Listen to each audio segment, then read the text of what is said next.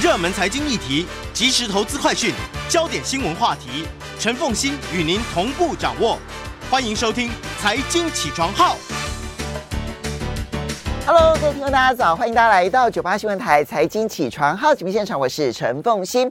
一周国际经济，在我们线上的是我们的老朋友丁学文。Hello，学文早。哎，啊，对对对，各位听众，大家早安。好，来，这个我们先从这个礼拜《经济学人》所列出来的。关键字开始说起，对啊、我想这个礼拜开始恢复啊，所以这一本杂志的这个关键字在第七页跟第八页哦。那这一次有三十个关键字，那我大概呃大概选了十四个关键字跟大家分享哦。那第一个关键字是巴西哦，一月八号，巴西的前总统 Bolsonaro 哦的部分支持者闯入了位于首都巴西利亚的巴西国会、联邦最高法院。还有总统府这些机构啊，而且和军警也发生了冲突。据报道啊，美国总统拜登、法国总统马克宏都同日发生谴责暴力事件，表达对巴西总统卢拉的支持啊。那对美国人来说呢，我不知道大家感觉是不是一样啊？就是这个感觉很相同、很熟悉啊。这很像二零二一年那个川普的时候的国会啊暴乱事件的巴西版啊。当时，川普的信徒也是为了拒绝拜登的当选，闯入了国会大厦啊。第二个关键字秘鲁啊，一月十五号，通往秘鲁南部知名的印加遗址 Machu Picchu 的这个 Cusco 的一座机场啊，先前因为秘鲁的示威抗议而关闭之后，今天再度运作啊。秘鲁数周来的示威行动已经导致了数十人的丧失。前总统去年十二月遭罢黜以来，支持者便持续走上街头，围堵街道。他们的两大诉求分别是提前选举，还有现任总统下台啊。第三个关键字呢，另外一个国家墨西哥。一月十号，美国总统拜登、墨西哥总统洛佩斯和加拿大的总理特鲁多试图淡化在移民和贸易等问题上的相互失望啊。他们共同举行了一年一度的北美领导人峰会。尽管紧张关系让他们的关系承压，三个领导人还是摆出了一副团结的姿态。在拜登和洛佩斯举行双边会晤的时候，其实紧张气氛还是有的。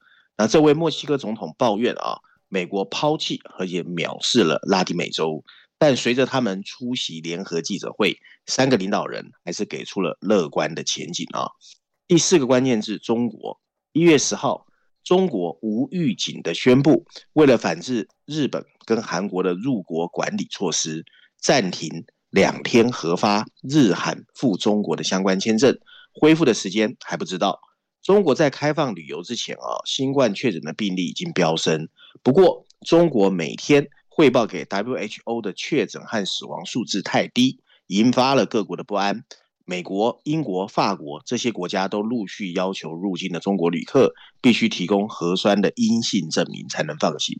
摩洛哥甚至直接宣布，来自中国的旅客禁止入境。第五个关键字：World Bank 世界银行。一月十号，World Bank 世界银行将许多国家今年的经济增长率调降到衰退边缘，原因是各国央行升息的影响还在加剧，俄乌战争仍在持续，还有。全球主要的经济动力引擎已经熄火。世界银行啊，预估今年全球 GDP 的增长率是百分之一点七，大概是去年六月预测增速的一半左右哦。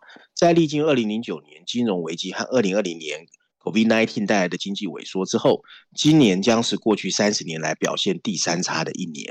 与此同时，World Bank 还下调了二零二四年的全球经济增长率。World Bank 认为，持续的通货膨胀。和更高的利率是主要的原因。另外，俄乌战争还有投资下滑，也在拖累全球经济的增长。第六个关键字，FED 美国联总会啊，鲍尔一月十二号表示，FED 在对抗气候变迁所能扮演的角色其实是有限的，必须维持 FED 的独立性，避免涉入气候变迁这些政治议题。鲍尔的说法违反违反了环保人士的期待。后者积极推动全球央行应该采取行动，遏制银行业就是金融业向能源业者放款啊。第七个关键字欧元啊，一月六号受能源成本大幅下降的影响，欧元区十二月的通货膨胀从十一月份的百分之十点一下降到百分之九点二，欧洲冬天异常温和的开始，有助于把天然气价格推低到俄罗斯入侵乌克兰之前的水准，这有助于进一步缓解通货膨胀的压力。伴随着德国工厂产出 output 和失业率下降的积极消息，欧元区今年二零二三年开局乐观，缓解了对停滞型通货膨胀的担忧。第八个关键是：南非。一月八号，南非国营电力表示。南非警方目前已经对即将离任的 CEO，呃，叫做 Andrew 遭下毒一案展开调查。他是在二零二二年去年的十二月十三号啊，在在这个呃约翰尼斯堡的总部喝咖啡的时候，发现他的咖啡被人下了氰化物，然后引发了急性中毒。负责监督国营单位的南非国有企业的部长随后承诺会调查这个事情。并对犯罪者应有的法律制裁采取行动。第九个关键是 Disney 啊，一月十二号，维权投资人啊 Paris 啊，对于 Disney 去年十一月下旬找回的前 CEO Bob Iger 不满意，为了对 CEO 接班人有话语权，Paris 就是这个积极投资人有意加入 Disney 的董事会。Disney 十一号啊声明反对啊，揭露了董事会的内的斗争哦。那 Disney 董事会。呃，将由现任的董事 Nike 的执行长啊、Mark Parker 接任下任的董事长，而执行长 CEO 的任务呢，他会完全做完两，就是那个 Bob Iger 哦。第十个关键字 Goldman Sachs 高盛啊、哦，一月十二号，高盛为了大幅降低营运成本，开始裁员，受影响的这个员工呢，大概有三分之一隶属于 Investment Banker，就投资银行，还有全球市场部门。外界本来就料到了这家华尔街巨头会裁员，代表金融危机以来最大规模的一次人力裁减，这可能对 Goldman Sachs 高盛多数重要部门都会发生影响。其中投资银行部门裁减的人数最多，据高盛啊，这波裁员将超过三千人哦。瘦身计划呢非常残酷，据说伦敦、纽约、香港这些地方陆续都有员工突然接到通知，然后三十分钟之内。就要收完东西，把门禁卡交回。这些这些被残忍对待的员工，多半属于之前或者是基层的行员，他们多数未获得去年的 bonus，就这么失去了工作。第十一个关键字：蚂蚁集团。一月十三号，中国人民银行金融市场司负责人马建阳哦表示，二零二零年十一月以来，金融管理部门指导监督蚂蚁集团等十四家大型平台企业的突出问题。这个整改已经完成，他们会开始重启 IPO。不过，据报道，中国借由啊由国资色彩的这个企业购入阿里巴巴集团下两间企业百分之一的黄金股啊。那什么叫黄金股呢？就是可以获得董事席位的否决权，强化对企业的掌控啊。用极少数的股权就可以有否决权。过去呢，主要是针对网络新闻媒体，还有拥有大量关键数据的公司。现在开始扩大到拥有大量数据的网络科技公司。嗯，第十二个关键字 ChatGPT 啊，它从去年十一月推出以来，支持者和批评者都表示 ChatGPT 有能力扰乱啊出版业、教育行业，甚至搜索引擎。据报道，Microsoft 目前正在考虑向 OpenAI 啊，就是发出 ChatGPT 的这个企业投资一百亿美元。OpenAI 是生成型人工智慧聊天机器人背后的一个新创公司。ChatGPT 会根据简单的指令创建文字。纽约市禁止学校使用它，因为他们怕学生用它来写工作、写这个文章。作业对。第第十三个关键字劳斯莱斯啊，一月十一号，尽管经济衰退的阴影笼罩全球，不过富裕人士没有受到影响。他们购买台币上千万的豪车仍然不手软。英国的顶级豪车劳斯莱斯，二零二二年的销量突破了六千辆的大关，改写了新高纪录。这是他一百一十八年历史以来第一次销破销售突破六千辆。B N W 旗下的这家劳斯莱斯表示：“啊，尽管乌克兰战争期间俄罗斯人的订单有下降，不过他们的销售情况还是很好。”最后一个关键字：Noma 啊。如果有在关心米其林的人，一定知道哦。Noma 呢是以野生的季节性食材制作料理，主打人跟自然间真实连接的一个丹麦的米其林三星的这个餐厅哦。过去总共五度获得全球五十大最佳餐厅，也曾被国际旅游网站 TripAdvisor 评为全球最棒的一家餐厅，是不少饕客趋之若鹜的一个餐厅。不过，这间颇负盛名的北欧餐馆，经传不敌 COVID-19 的打击，决定在二零二四年歇业啊。所以，整个高端的精致餐饮市场可能会面临一场动荡。事实上，COVID-19 让很多的餐饮业承受了巨大的打击，这让大家了解梦想很脆弱，厨师餐厅的工作多艰难。过去一年多来，Noma 团队认为可以着手开始把餐厅转型，变成实验性的厨房。好，我们致力于食品创新。好，我们欢迎大家回到九八新闻台财经起床号节目现场，我是陈凤欣，在我们线上是我们的老朋友丁学文，也非常欢迎 YouTube 的朋友们一起来收看直播。好，刚刚调完了关键字之后呢，接下来我们再来看到《经济学人》这一期的 Cover Story 啊，谈的是零和游戏。我我想啊，这个是这个过年前啊最后一本《经济学人》杂志，但是我觉得他这一次的选题很好啊，而且是很重要的一个题目，也是二零二三年我觉得全世界啊，不管你关心财经、政治、经济，都应该注意一个标题，因为它聚焦在全世界现在最明显的一个发展倾向，就是保护主义的漩涡。嗯，所以各位如果看到它的封面设计哦，你会看见象征全球化的四艘 集装箱的货柜轮，还有散布四处的集装箱。都被卷入了一个汪洋大海中的漩涡，然后上面有两排黑色字体告诉我们漩涡是什么。经济学认为是 Zero Sum 零和游戏的零和啊。补充小字写的则是一个威胁全球化的破坏性逻辑啊，所以它代表它是站在负面而且比较悲观的啊。嗯、那经济学这一次用了四篇文章，分别在序论第一篇第九页、十七页的 Briefing 专文、财经板块第一篇第六十四页。还有六十九页的自由广场哦，所以有四篇文章，他尝试解析现在正开始威胁全球化的一个破坏性逻辑。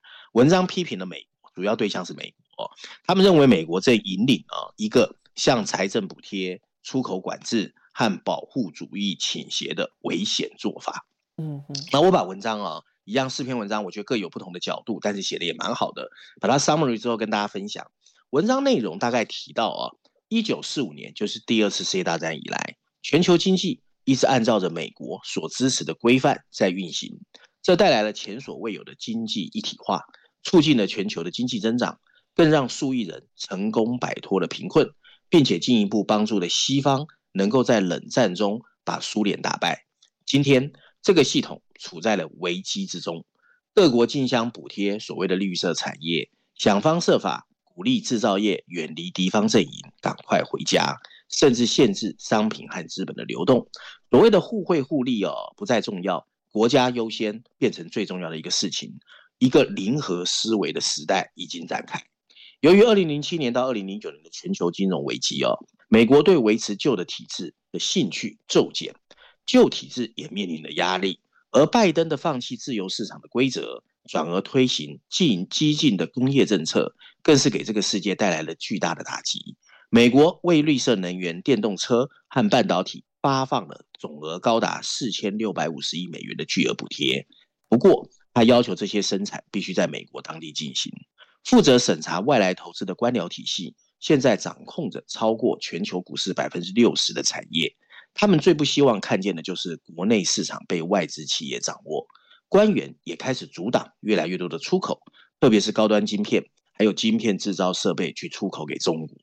对华盛顿的许多人来说，强而有力的工业政策具有致命的吸引力，这有助于巩固美国在科技上相对中国的优势。因为中国长期以来一直利用国家干预，在关键领域追求自给自足，让美国倍感威胁。由于碳定价在政治上的不可行，脱碳方向被大力推进。这反映了一个一个方向啊，就是民营企业力有未逮的地方，其实可以借由政府干预去达成，甚至可以让美国的心脏地带重新取得工业化的成功。可是它的直接后果会在全球范围内引发一场非常危险的保护主义漩涡。在印度盖一造盖一座半导体的制造厂，印度政府会给你一半以上的成本；选择在韩国建造。你可以享受慷慨的税收减免。从二零二零年以来，陆续宣布战略政策的 G7 经济体，跟美国宣布的补贴支出占他们的 GDP 比例已经不相上下，而总支出据说达到了十一兆美元。去年，欧洲官员开始注意到跨境商业交易中有三分之一受到了详细的审查。拥有制造电池跟能源所需原料的国家开始关注出口的管制。你譬如说，印尼已经禁止镍矿的出口，阿根廷、玻利维亚和智利可能很快就会针对锂矿的产量展开像 OPEC 一样模式的合作。嗯跟中国的冲突啊，已经难以避免。随着中国在本世纪深入的融入全球经济体，许多西方国家原本预测哦，中国会变得民主，这个希望现在看起来已经破灭。加上全球一百万以上的制造业工作岗位都迁移到了中国，逼得美国对全球化失去了热爱。今天，拜登担心过度依赖中国电池的危机，就像入侵乌克兰之前，欧洲依赖俄罗斯的天然气一样。民主党和共和党都担心美国在先进晶片制造方面输给台湾，会削弱美国在发展 AI 人工智慧的能力。因为未来的军队必须依靠人工智慧来规划更高的战略之道。部分人士其实只是想阻挡中国变得更强，还有一些人专注于提高美国的经济韧性和保持它的军事优势。他们认为，美国核心地带的再工业化可以重新点燃对资本主义的支持。与此同时，作为全球霸主，美国可以抵御其他国家的抱怨。这种想法其实是错误的哦。经济学人认为，因为一旦零和政策被视为理所当然，你要放弃它就会变得更加困难。事实上，即使他们重塑了美国的工业，他们的整体影响更有可能通过侵蚀全球的安全、阻碍经济的增长和提高绿色转型的成本，而对全球经济造成更大的伤害。那有几个问题呢？经济学在他的文章里面提到哦，第一个问题就是他们会造成额外的经济成本。经济学估计，复制企业在全球的科技硬体、绿色能源和电池行业的累积投资会花费三点一到四点六兆美元，这大概是占 GDP 的百分之三点二到百分之四点八。而再工业化会提高物价，对穷人的伤害只会更大。重复建制的绿色供应链。会让美国和全球摆脱碳排放的成本变得更高，而历史证明，大量的公共资金最后会付付诸流水。另外一个问题呢，就是会引发盟友啊，还有潜在盟友的愤怒。第二次世界大战，美国的智慧啊，在于意识到它的利益在于支持全球商业的开放，它的结果就是全球化让美国在一九六零年占据了全球 GDP 的百分之四十。可是不幸的是，这个比例现在降到了百分之二十五。所以，美国其实比任何时候都需要盟友哦。也只有在荷兰的 ASML 和日本的东京电子也同意拒绝向中国晶片制造商提供设备的情况下，对中国晶片制造商的出口禁令其实才有效果。如果民主世界作为一个集体运作，电池供应链也才会更安全。可是，美国的保护主义其实正在激怒他自己在欧洲和亚洲的盟友。美国还必须吸注意那些新兴的大国。Goldman Sachs 预计到二零五零年，印度和印尼会成为全球第三和第四大的经济体，而这两个国家都是民主国家，但目前不是和美国真正很紧密的盟友。到二零七五年，奈及利亚和巴基斯坦也会获得更大的经济利益。如果美国要求其他国家远离中国，甚至不提供让中国进入本国市场的机会，那么它将它将被崛起的这些新兴大国所唾弃。最后一个担忧是什么呢？最后一个担忧就是经济冲突扩散越多，就越难解决全球合作的问题。尽管各国都在竞相争取绿色科技，但仍在为怎么帮助贫困国家实现脱碳而争吵不休。事实证明，由于中国这个是再大全球最大的债权人主脑，很难成功救助你。譬如说像斯里兰卡这样陷入债务危机的国家，如果各国不能合作，解决一些问题，这些问题会变得更加不能解决，全球经济也会受到影响。当然，没有人指望美国会突然回到上世纪九零年代的模样，寻求保持它的军事优势，避免关键经济对中国过度依赖。听起来是正确的，可是这更加凸显其他形式的全球一体化的重要性。考虑到各国各自的价值观，它应该寻求尽可能的深入合作。今天，这可能需要一些重复召开的论坛。和更多的临时协议，例如美国应该重新加入 CPTPP，这是一项亚洲的贸易协定，更是美国一开始就帮助起草的早期协定，但现在已经被美国所放弃。文章最后提到，考虑到美国政治的保护主义的转向，拯救全球化已经不可能。但国会对乌克兰的援助表明，选民没有那么狭隘。调查显示，自由贸易的普及正在慢慢恢复，有迹象表明，拜登正在回应盟友对补贴的担忧。可是，拯救全球秩序需要美国更大胆的引领，并再次拒绝零和思维的种种承诺。在制度彻底崩溃、破坏无数生计、危及自由民主和市场资本主义之前，我们还有时间做一点事情。这个任务非常艰巨，但没有比这个更重要，因为时间所剩无几。嗯，他的整篇呢，他当然反对拜登的保护主义，好，那主要当然是针对这一个削减通货膨胀法案这个而来的。可是他通篇当中呢，其实对于要围堵中国这件事情所产生的去全球化这件事情，看起来是支持的。所以他在政治上面其实倾向保护主义，只要是针对中国大陆而来啊。但是他在经济上面。美国不可以针对欧洲，不可以让欧洲受伤。我觉得他就是一个大欧洲主义，但他并没有真正的相信全球化可以带来一个更好的生活。我不认为他相信。他如果相信的话，他为什么会认为围堵中国大陆这件事情是合理的呢？在全球化或者自由主义或者资本市场的运作下，这怎么会是合理的呢？欸、他真的有没有我我我我其实，在开场白有说，我说《经济学人》这篇文章凭良心说，他的逻辑论理是对的，嗯、但是他的针对对象是美国。就这个文章，它的对象是美国，他并没有把议题哦拉到说中国是对或错。那另外，我觉得这一次比较新的一个立论是在提醒我们注意另外一些新兴大国的态度。嗯，还有亚欧一些国家其实有一些非常为难的立场。嗯，然后对全球经济。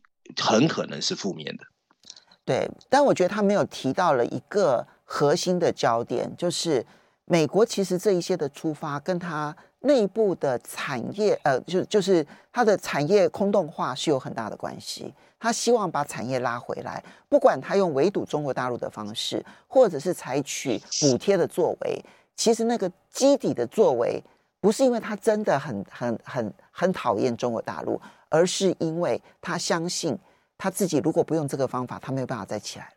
我觉得还有一点就是啊，为什么德国的 Olaf 跟那个马克宏对中国的那么快表态？因为欧洲的经济还是很依赖中国。是啊，这个就是一个事实啊，对啊。好，我们这个嗯，接下来呢，你他你挑了《伦敦金融时报》的一篇社论谈欧盟的这个事情啊，我们稍微休息一下，马上回来节目现场了。欢迎大家回到九八新闻台财经起床号节目现场，我是陈凤欣，在我们线上是我们的老朋友丁学文，非常欢迎 YouTube 的朋友们一起来收看直播。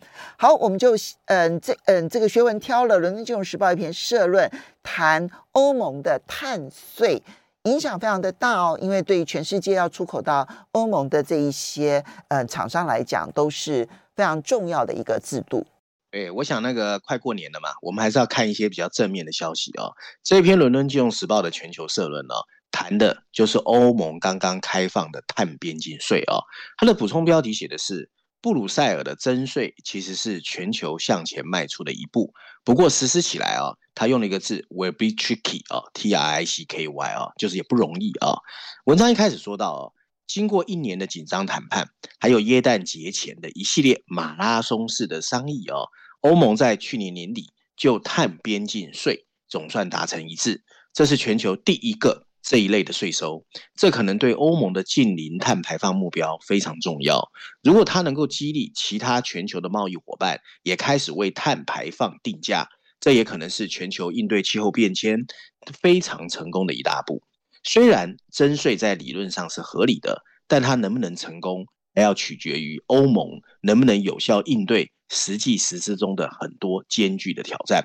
欧盟的议会和欧盟的理事会哦，是在去年十二月十三号，针对所谓的碳边境碳碳边境的调整机制哦，通常简称是 CBAM 啊，达成共识。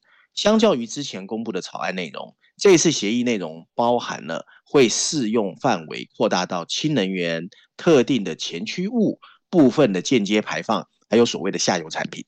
而且，他还把碳边境调整机制往后延到了二零二三年，就今年的十月一号才会实施哦，就往后又延了一年左右。新法呢也会遵循 WTO 所制定的规范，所谓的碳边境调整机制 CBM 和原来欧盟的排放交易系统叫 ETS 哦，彼此是息息相关的。碳边境调整机制会根据欧盟排放交易系统的碳交易平均价格来制定所谓的碳定价哦。那进口欧盟的产品呢，需要支付跟它境内生产商品同样的碳价成本，并且透过 CBAM 的凭证来抵消进口的碳排放，并防止污染生产转到税收比较低的地方。这就是所谓啊，一般叫做 carbon leakage 碳泄漏啊。尽管这提高了贸易成本。但保持进入世界最大贸易区域的诱惑，可能会支持更广泛的采用碳定价，这对减减少全球的碳排放非常重要。事实上，采用碳定价的国家越多，实际征收的碳相关关税就可以越少。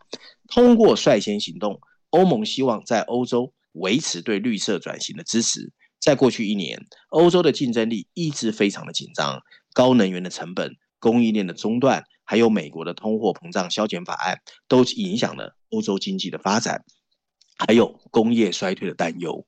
脱碳呢，当然不便宜。虽然 CBAM 将使欧盟的企业处于更公平的基础上，但欧盟需要努力应对更多支持的需求。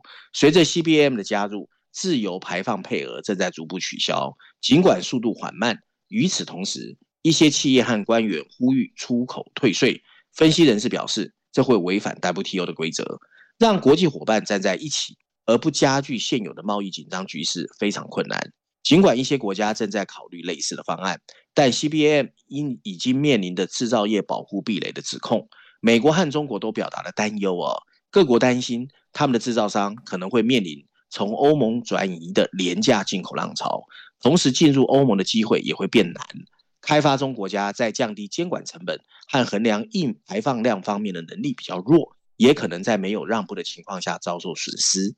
这可能会引发世贸组织的挑战、报复以及各种规则的碳边境税的大杂烩啊！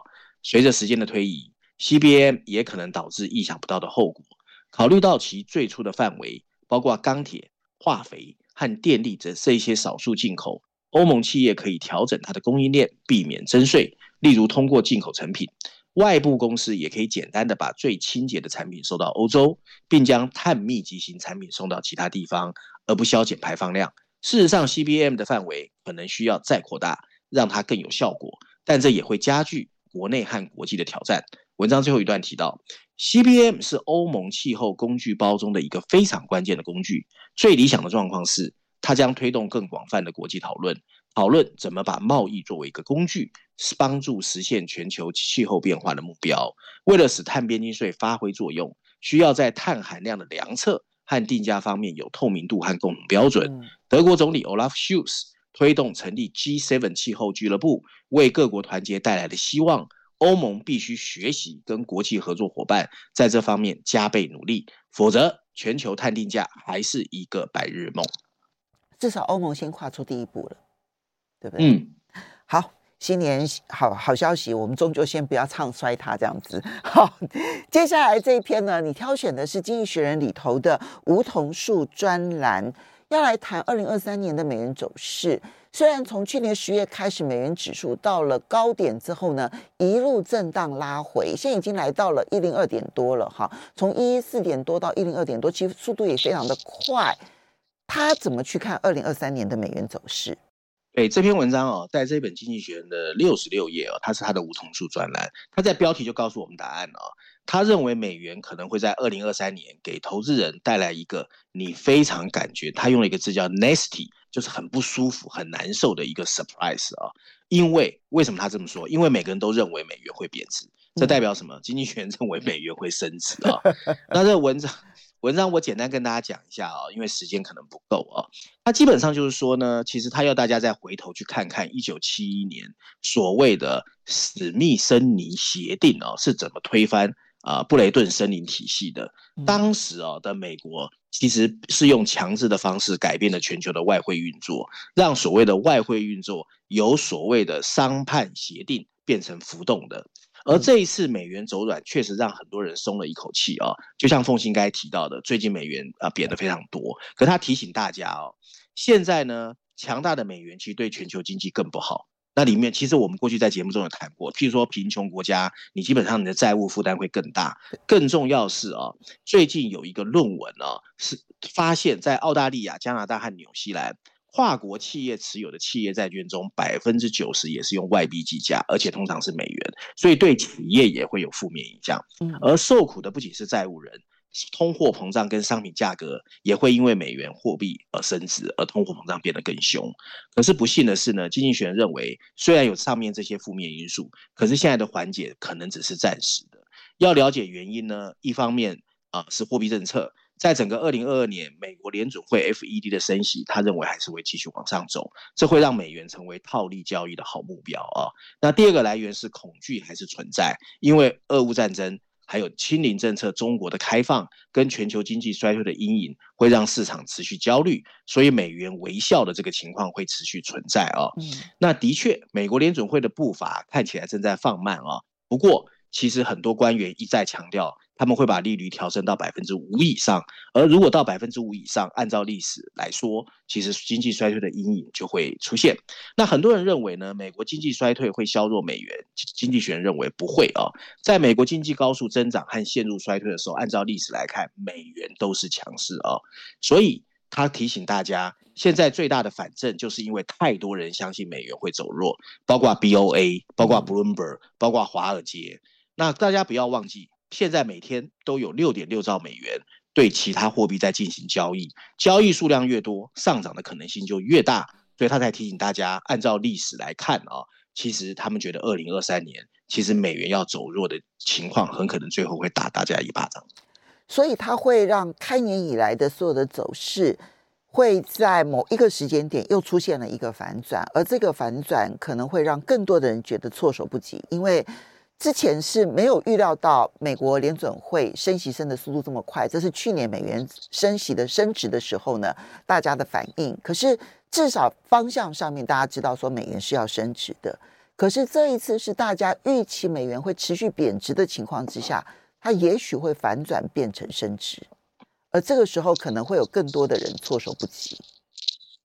对啊，我觉得二三年啊，利空出尽跟利多出尽这种啊心理因素的影响可能会加大哦。没错，就是那种提前心理的反应呢，会让市场，比如说呃超乎预期的好或超乎预期的坏，就会让市场呢过度反应。我觉得过度反应会是今年一个很重要的一个关键。我们要非常谢谢我们的老朋友丁学文，也要非常谢谢大家，然后祝学文新年快乐喽！谢谢，新年快乐。